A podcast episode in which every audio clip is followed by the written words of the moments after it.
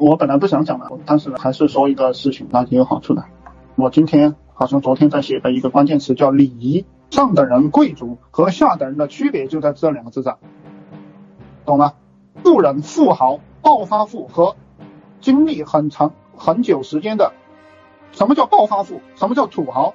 这些家伙只是赚到钱了，他还不是很久的贵族，他还不是有有很多年的。很多几千几百年的这样一个贵族，他还不是，对不对？他还是个屌丝，他只是有钱，所以叫土豪。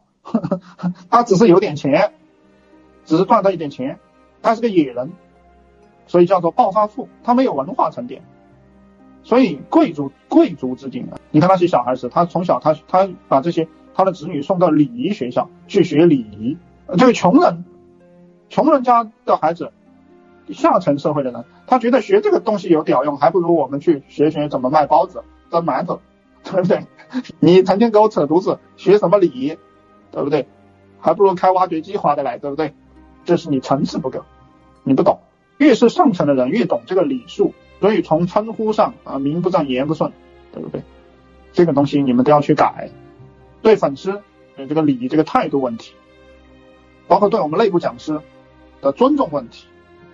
这些都要学习，要做到，就是我们社群也也要区别于别人的社群，因为要一看啊就知道我们的人气质贵气，你就要跟别人不一样，这个这个是你们要重视的。人他有这个尊重，有这个虔诚，这个就是上等人和下等人的区别了，就是贵人和和这个富贵的人，贵人、富人、穷人，他的区别就在这个地方。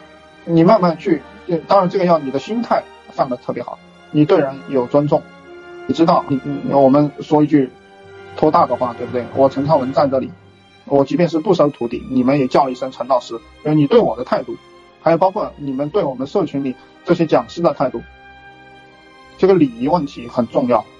你对这个粉丝的态度，这这这些东西会培养你的气质，这个东西会培养你的气质，你跟别人的区别，在这个地方，这个这个就是。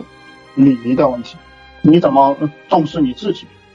所以不要惹出笑话，别人觉得我们是一群无知的人，不要不要去惹出笑话。陈老师讲的这个有没有道理？想学更多吗？去评论区打六六六，我会送您一份如何做一个赚钱的情感号电子书，每天更新。